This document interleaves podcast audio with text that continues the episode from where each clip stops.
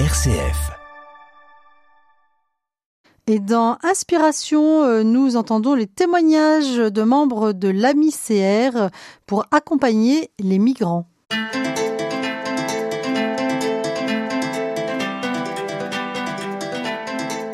Inspiration, Laetitia de Traversée. Accompagner les familles réfugiées déplacées ou dans des situations de fragilité sociale, c'est la mission de l'association Accueil Migrants Croix-Rousse, l'AMICR. On en parle avec des membres de cette association, accompagnateurs et accueillis. Merci d'être avec nous. Bonjour Laetitia, merci de nous accueillir. Alors on commence avec vous, euh, Stéphane Guiguitan. Vous, vous êtes euh, formateur dans le domaine informatique et vous êtes aussi membre de cette association depuis 2016 en tant que donateur puis bénévole. Alors qu'est-ce qui vous a donné envie de vous engager euh, dans ce bénévolat? Ben, Ce qui m'a donné envie de m'engager au sein de l'AMICR, c'est d'abord les, les personnes que j'ai rencontrées, comme Augustin, aussi comme Maurice, comme Rodrigue, on en parlera tout à l'heure et qui euh, m'a permis de rencontrer les autres membres de l'AMICR. Ben voilà, c'est le, contact des, personnes en situation de précarité, personnes réfugiées, les personnes migrantes. Rappelez-nous peut-être juste euh, ce que propose l'AMICR. Alors, ben, l'objectif de l'AMICR, qui veut dire accueil migrants Croix-Rousse, c'est d'accompagner des familles euh, ben, justement réfugiées, migrantes, en situation de précarité, pour les soutenir dans tout ce qui peut contribuer à leur insertion euh, professionnelle ou sociale, de manière à, favoriser l'insertion dans la société. Est-ce que vous pouvez euh, nous expliquer un peu en quoi consiste votre bénévolat? Euh, Donnez-nous un exemple. La misère est composée, pour ce qui est des bénévoles et qui, s'occupent des, réfugiés, d'accompagnateurs et de référents. Les référents sont les personnes qui font le lien entre les personnes accueillies, et euh, les personnes ressources à la MICR, les membres du bureau, les administrateurs. On va dire on est en charge de, ce suivi et de leur euh, accompagnement. On a une lettre de mission qui précise qu'on doit euh, mettre tout en œuvre en fait pour euh, les, insérer euh, dans la société. Oui, donc c'est environ 40 adultes et 30 enfants hein, que votre association a accueillis. les premiers étaient des Irakiens hein, de Mossoul, puis des Afghans, des Albanais, et puis aujourd'hui des Ivoiriens, Guinéens, Togolais. Au départ, est-ce qu'il y a un écueil? Est-ce qu'on a, la tentation de faire les choses à la place de l'autre? Bah oui, c'est la, principale difficulté qu'on ne voit pas forcément au départ, c'est de vouloir tout faire euh, à leur place, c'est-à-dire, euh, comme ils sont en situation de précarité, de mettre en place toutes les démarches administratives à leur place, alors qu'il vaut mieux les accompagner à le faire. Il vaut mieux euh, apprendre à pêcher qu'à donner du poisson. Sinon, ben, ils ne s'insèrent pas correctement. par exemple, les, les, démarches administratives, comme avoir une carte vitale, euh, préparer son récit pour euh, avoir un titre de séjour. Euh, il faut qu'ils soient vraiment acteurs de leur insertion. Est-ce qu'il y a des histoires qui vous ont marqué? Bah, la première chose qui m'a marqué parmi ceux que j'ai rencontrés, c'est d'abord leur parcours et le témoignage qu'ils m'en ont fait. Par exemple, Alioun. Alioun est une, une personne sénégalaise qui est venu. Alors, vous savez que les, personnes migrantes arrivent soit par Lampedusa en Italie, mais elles peuvent arriver d'Espagne, elles peuvent arriver directement en avion. Et Alioun est marin. Et un jour, il s'est, euh, au cours de ses voyages euh, dans différents pays d'Afrique, un ami le, lui demande d'aller dans, enfin, l'invite à aller dans une église. Et il s'est, dans son cœur, il s'est converti euh, à Jésus. Et au fur et à mesure des mois qui passaient, quand il retournait chez ses parents, il, était musulman, donc il prenait plus son tapis de prière et il ne priait plus. Ses parents lui disent, mais qu'est-ce qui se passe? Et il dit, mais je me suis converti à Jésus. Et son père lui dit, ben, tu t'appelles Alioun, Ali est le prophète euh, est le cousin du prophète, donc tu mérites la mort. Et donc il a pris l'avion. Donc ça c'est un des exemples. Hein. On peut prendre l'avion directement. Et il est venu en France. Donc aujourd'hui ça s'est bien terminé. Il a son titre de séjour. Mais euh, ce qui est frappant chez lui, c'est toute la confiance qu'il a mis en Jésus. Il n'a pas hésité en fait à, lui donner sa vie et à changer sa vie en fait. Oui, quitte à quitter son pays parce qu'il était menacé de mort. Un autre exemple de parcours marquant pour bah, vous? Oui, j'en ai un qui s'appelle Maurice. Ce parcours marquant, si je peux faire un, petit détour, je, parle d'Alioun, je parle de Maurice, on parle d'Augustin, on, peut parler de Rodrigue. C'est des personnes qui étaient au squat de la Croix-Rousse. C'est-à-dire ils sont arrivés par différents pays mais arrivé dans un squat dans lesquels ils étaient à 4, à 5, dans 10 mètres carrés. Et donc quand j'ai vu euh, le squat, je me suis dit bah, comment on, peut les aider? Et, c'est à partir de là que j'ai fait partie de la MICR. J'ai demandé aux membres de la MICR qu'est-ce qu'on peut faire pour les aider.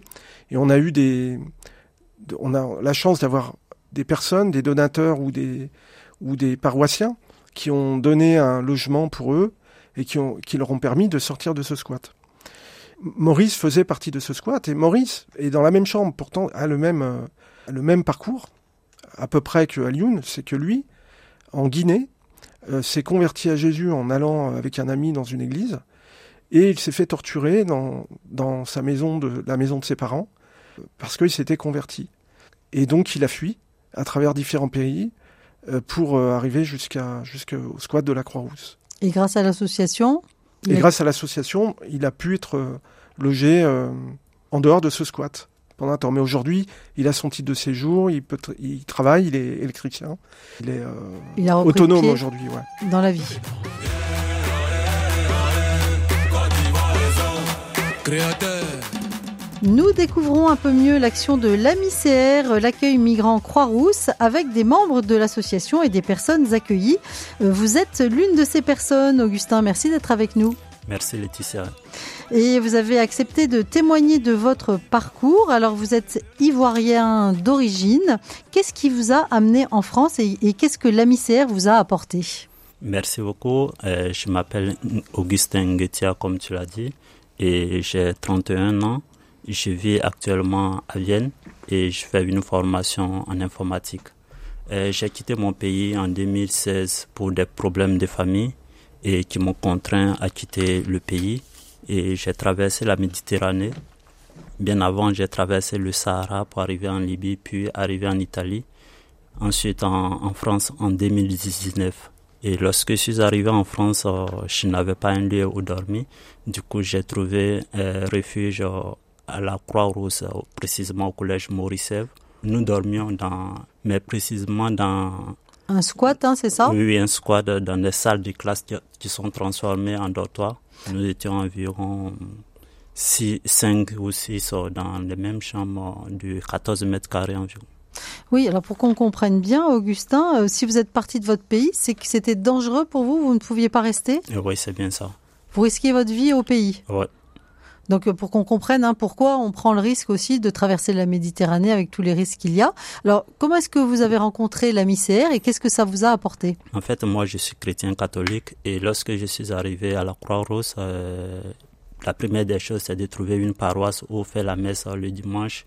Et c'est en allant à l'église que j'ai croisé des paroissiens, j'ai croisé une communauté très fraternelle, accueillante.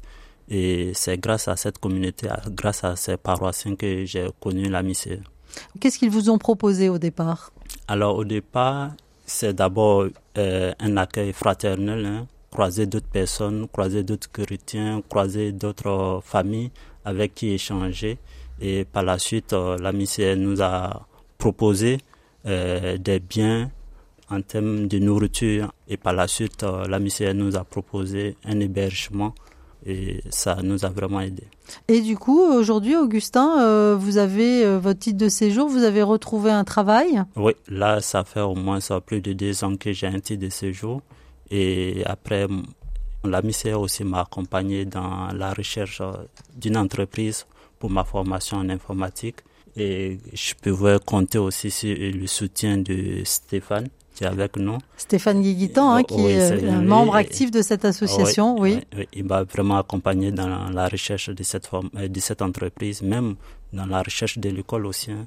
Et maintenant, du coup, j'ai fini les deux premières années de ma formation au niveau Bac plus 2 et j'ai entamé une troisième année pour le Bac plus 3. Formidable. Alors, en quoi la foi a été une aide précieuse pour vous aussi, euh, Augustin, vous qui dites que vous avez la foi chrétienne? En fait, dans les moments difficiles, le fait de savoir qu'on est chrétien, le, fait de savoir qu'on peut compter sur quelqu'un qui est plus grand, plus puissant que Dieu, ça nous donne euh, une certaine force. Ça nous permet de, de, tenir bon dans les moments les plus difficiles. Ça m'a vraiment aidé parce que dans les moments difficiles, je ne peux que prier Dieu pour que pour qu'il me donne la force, euh, que j'ai le courage de tenir dans ces moments pour qu'il m'accompagne sur, sur mon chemin. Oui, il y a un moment marquant qui vous revient dans ce sens-là? Oui, euh, parce que dans la traversée, c'est vraiment pas facile. Traversée de la Méditerranée Oui, ouais, ouais, c'est vraiment pas facile. Sur un petit bateau, hein, c'est ça? Oui, c'est bien ça. Donc, face à ces difficultés, on prie Dieu dans le silence de notre cœur pour qu'il nous accompagne, pour qu'il nous aide. Comme on le dit, le proverbe qui dit euh, si le fardeau des difficultés t'oblige à t'agenouiller, sache que c'est la meilleure façon de prier ton Dieu. Et c'est une phrase qui m'a beaucoup accompagné, qui m'a beaucoup aidé à prier. Oui, vous dites, dans les moments les plus difficiles, j'ai toujours su que Dieu était à mes côtés. De quelle façon? Bah, C'est moralement, physiquement et mentalement. Et c'est la meilleure façon de tenir bon. Si vous tenez psychologiquement, si vous tenez moralement, vous pouvez affronter tout ça d'obstacles. Oui, et vous dites le fait de connaître ma foi chrétienne et de croire en un Dieu bienveillant, vivant, qui veille sur moi en tout temps, m'a procuré un immense réconfort. Un Dieu bienveillant, c'est comme ça que vous ressentez la présence de Dieu? Ah Oui, justement, justement. Oui, à travers des personnes que je crois sur mon chemin, à travers l'écoute de la parole, à travers une messe, je ressens vraiment cela. Qu'est-ce que vous aimeriez dire, euh, eh bien déjà aux membres de l'association? Et puis à ceux peut-être qui se posent la question euh, de, venir frapper à la porte pour être bénévole par exemple Écoutez, je voulais dire merci à tous ces paroissiens de la Croix-Rouge qui nous ont accompagnés et toutes ces personnes qui ont fait des dons à la, à la afin que la MICE à son tour puisse aider des personnes comme nous. Je souhaite leur dire merci, que Dieu les rend au centuple les efforts et leur dire aussi que la MICE a besoin de, de bénévoles, de dons pour pouvoir accompagner d'autres personnes encore pour pouvoir continuer cette belle mission. Merci beaucoup. C'est moi qui vous remercie.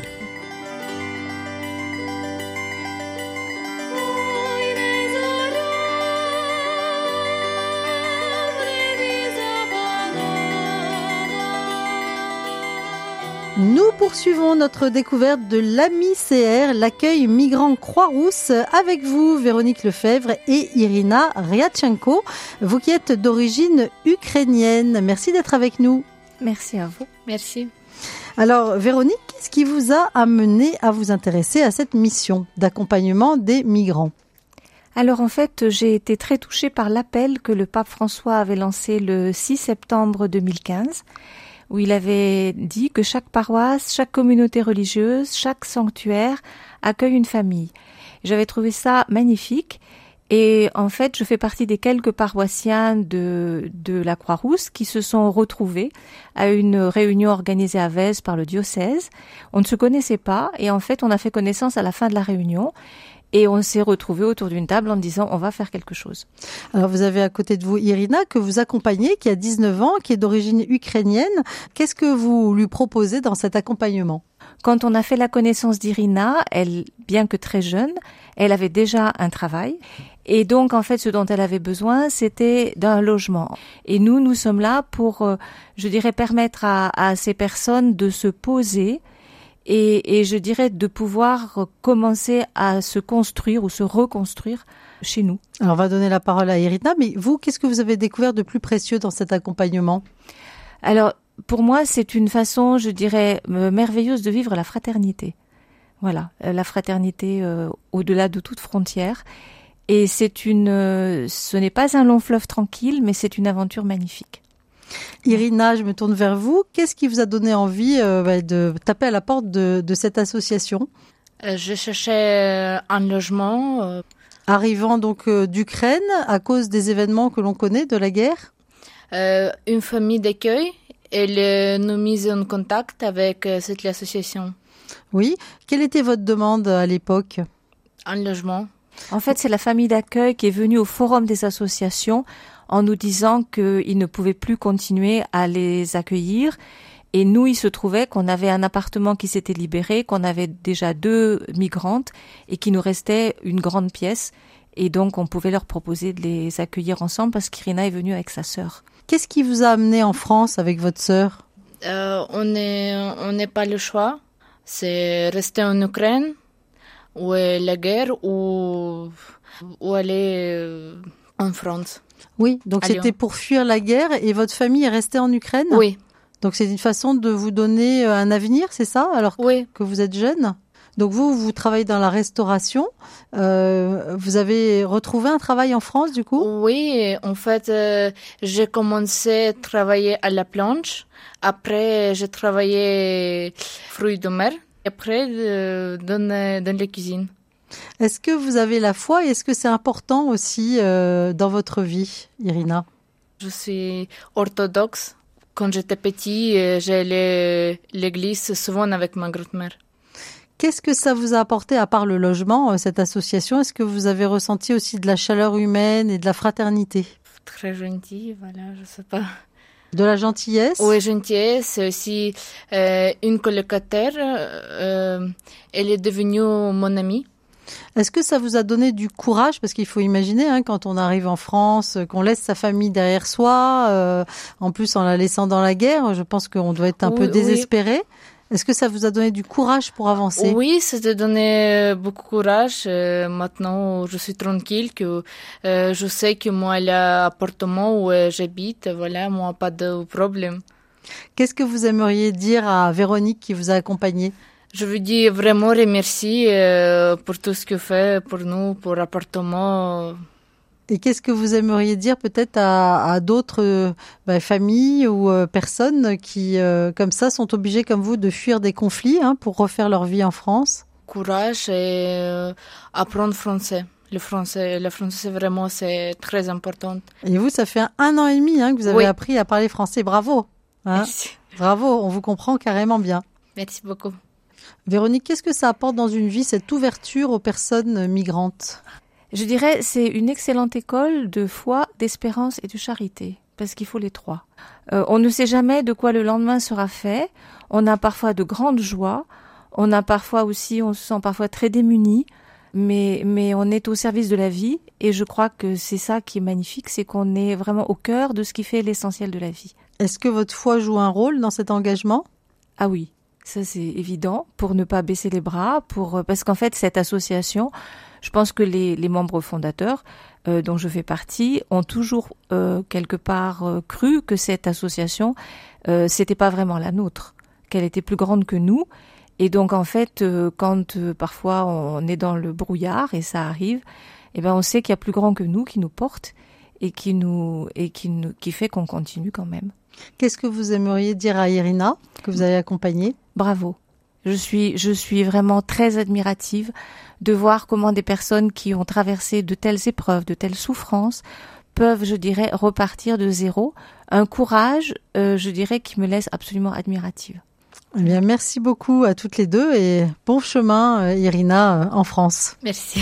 Merci.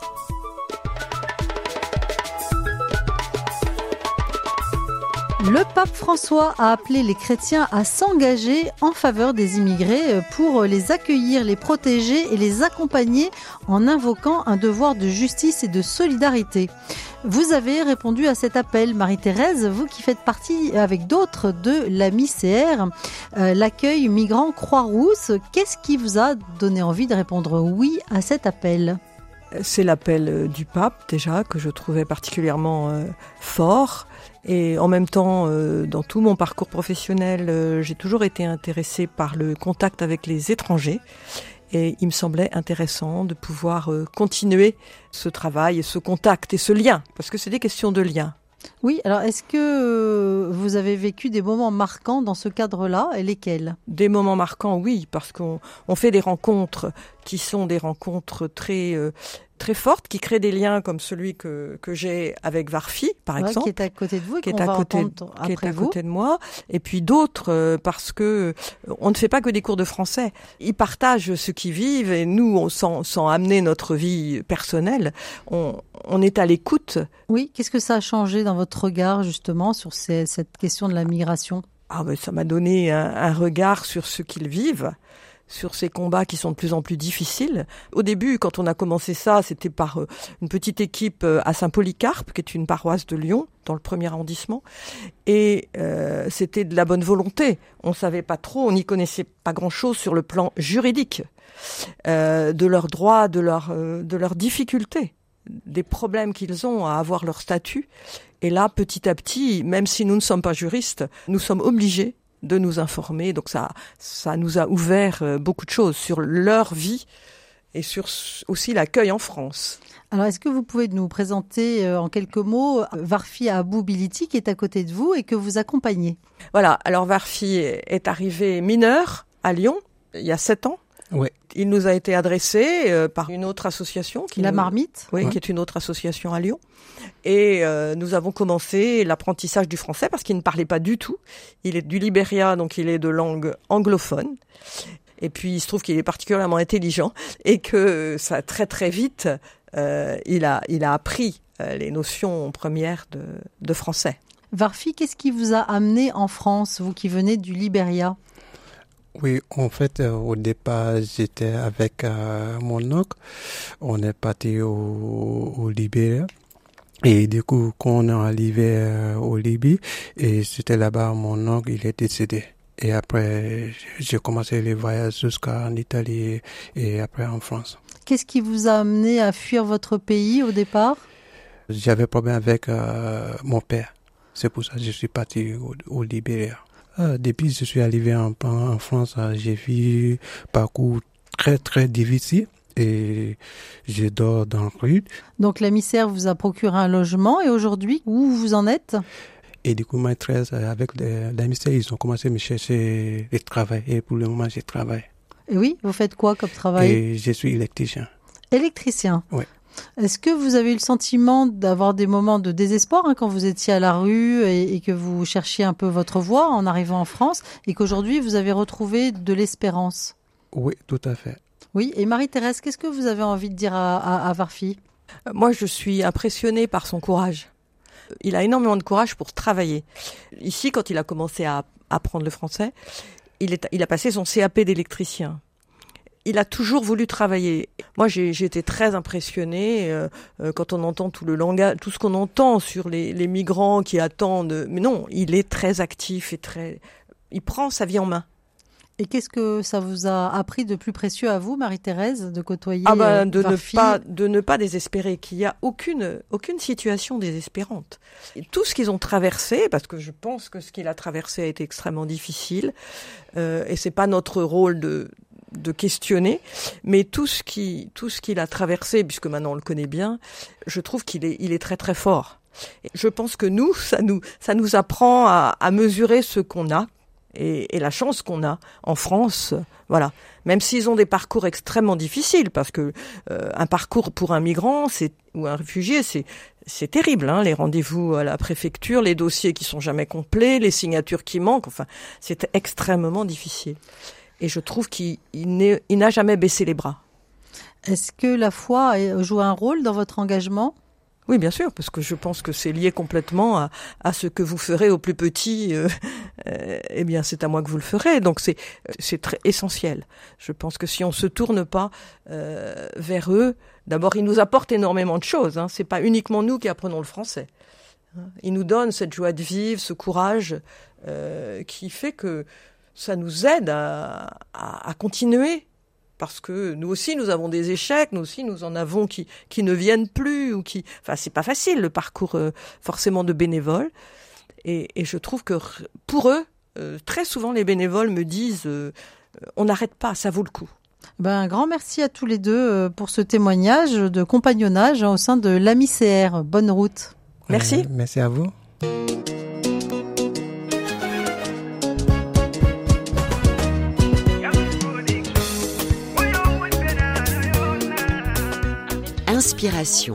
Redonner du souffle à sa vie. Nous poursuivons notre découverte de l'AMICR, l'accueil migrant Croix-Rousse, avec vous Stéphane Guiguitan et Augustin. Euh, alors Stéphane, vous qui êtes euh, membre bénévole accompagnant et Augustin qui avait été accueilli euh, par cette association. J'avais envie de vous demander qu'est-ce que vous avez reçu de plus précieux en vous côtoyant, en vous rencontrant. Stéphane?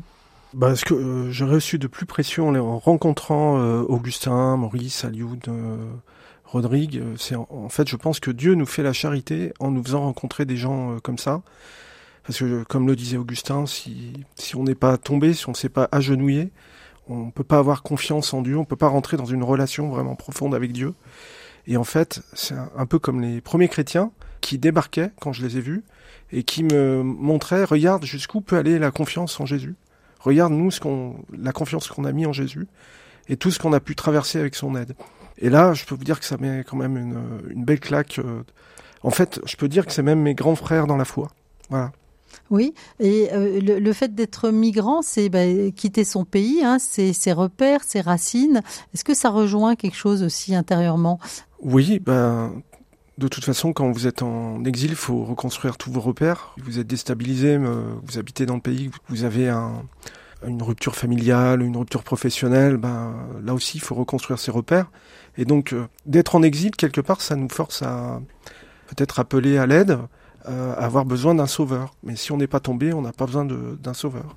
Donc, je dirais qu'intérieurement, ça nous force à nous décentrer de nous-mêmes pour appeler à l'aide quelqu'un, euh, avoir besoin d'aide de quelqu'un qui est plus grand, comme le disait euh, Augustin juste avant. Alors on est à une époque où on a la tentation de refermer les portes hein, aux migrants, hein, c'est d'actualité. Alors qu'est-ce que vous aimeriez dire à cette tentation, euh, Stéphane?